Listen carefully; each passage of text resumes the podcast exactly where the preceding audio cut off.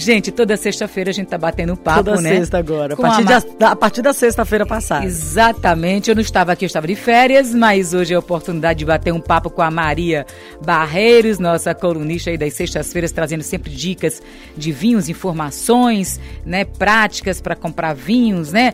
É do vinho, hoje é dia do momento aí, vinho com Maria.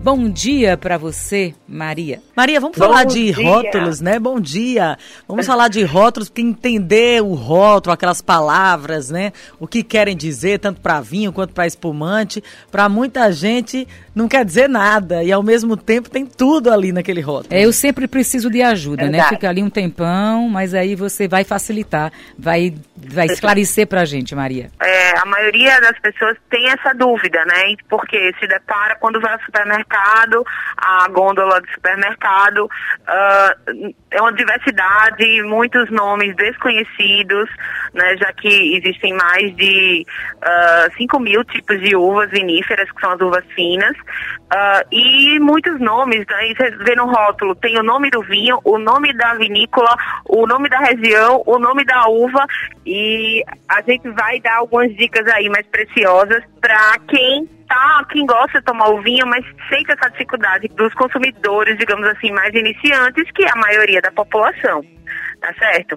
A primeira dica que eu falo, uh, gente, é o vinho ele precisa ter a palavra fino no rótulo. Então, se tiver a palavra fino no rótulo, pode, pode ter certeza que esse é um vinho uh, de é um vinho, né, que a gente considera de uvas viníferas, de uvas que são consideradas de qualidade. Com essa dica você já identifica que não é um vinho de mesa, né, que são aqueles vinhos mais inferiores. A segunda dica que eu dou, gente, é não fiquem apegados à, à, à data que tem ali no rótulo também é outra questão que confunde bastante, tá?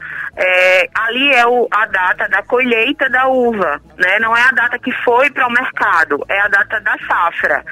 Por exemplo, aquele ditado que a gente escuta muito, né? É, vinho bom é vinho velho. Não, isso é um mito. Nem sempre vinho bom é vinho velho. Se você for comprar um vinho branco, por exemplo, é, é importante que as safras sejam mais próximas à data que você está comprando. Por exemplo, a safra aqui no Brasil 2020 foi maravilhosa. Então podem comprar sem medo é, vinhos brasileiros de qualquer uva. Ah, lá do sul, por exemplo, a safra, a safra foi muito boa. Então, vinho bom não é vinho velho, não necessariamente é vinho velho. Então, não se atenha, ah, não, 2020, safra 2020, então não vou comprar. Não, não é assim tá? Pelo contrário, fiquem atentos à data, que é a data da colheita, e vinho branco precisa assim, por exemplo, ser vinho novo, mais novo, né? E vinhos uh, tintos também vai dizer para você que é um vinho jovem, é um vinho fácil de você beber. É aquele vinho do dia a dia que você toma ali a sua tacinha todo dia ou no final de semana. Tá? Outra dica é essa, não se prenda à safra, à data que está no rótulo.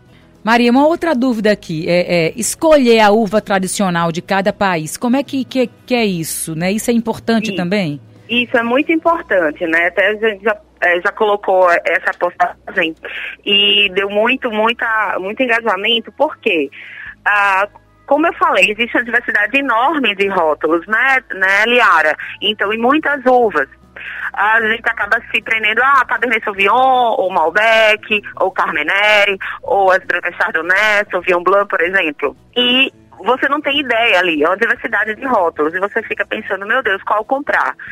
Com a dica, por exemplo, né, uh, de, eh, se você está em dúvida de uma que, que comprar, e tem ali alguns países, na dúvida, vai na Malbec Argentina, porque aquela uva é emblemática do país, ou seja, é a uva tradicional do país. Então tá em dúvida do Malbec, vai na Argentina, tá? Anota aí.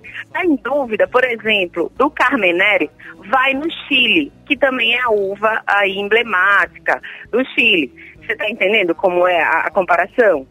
Tá? Sim, Se sim. você vê, por exemplo, uh, ou Shiraz, Shiraz você vai ver muito para rótulos da Austrália, então pode comprar sem medo que normalmente essa uva lá na Austrália ela é bem produzida, é uva emblemática, vai dar certo.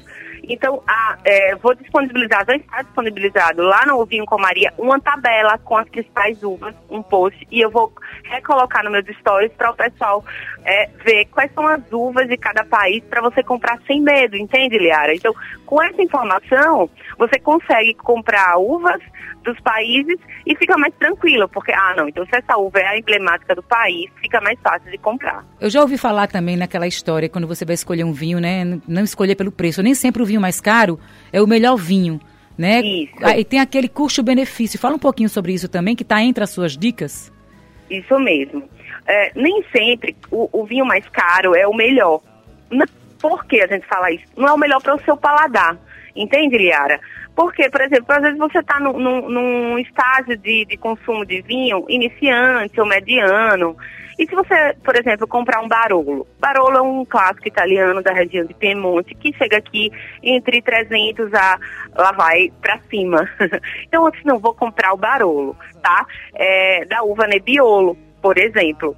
E vai ter um impacto, porque você não está acostumado àquele tipo de vinho muito adstringente, muito seco, com taninos muito pegados, que a gente fala, que é aquele corpo, né? Então você vai ter uma sensação, você vai falar, poxa, gastei 300 reais nesse vinho aqui e estou odiando a experiência não está sendo boa. Você está entendendo? De repente você vai comprar aquele Malbec de 60, de 70 reais e a experiência vai ser muito melhor. Então depende principalmente do seu nível, do seu estágio de consumo de vinho, né?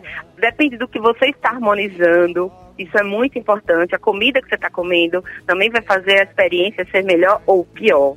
Entende? Então, é, está, está pensando nisso é muito importante. É isso tá? aí, a gente trazendo as dicas aqui do Vinho com Maria. Siga a Maria no Instagram, que entende tudo de vinho e toda sexta-feira vai trazer aqui as principais dicas. Hoje trazendo informações sobre os rótulos, trazendo informações sobre uvas, sobre os vinhos caros que nem sempre são os melhores. E é isso aí. Maria, um beijo para você. Até a próxima sexta-feira. Valeu, Maria. Beijo, obrigada. Boa sexta a todos.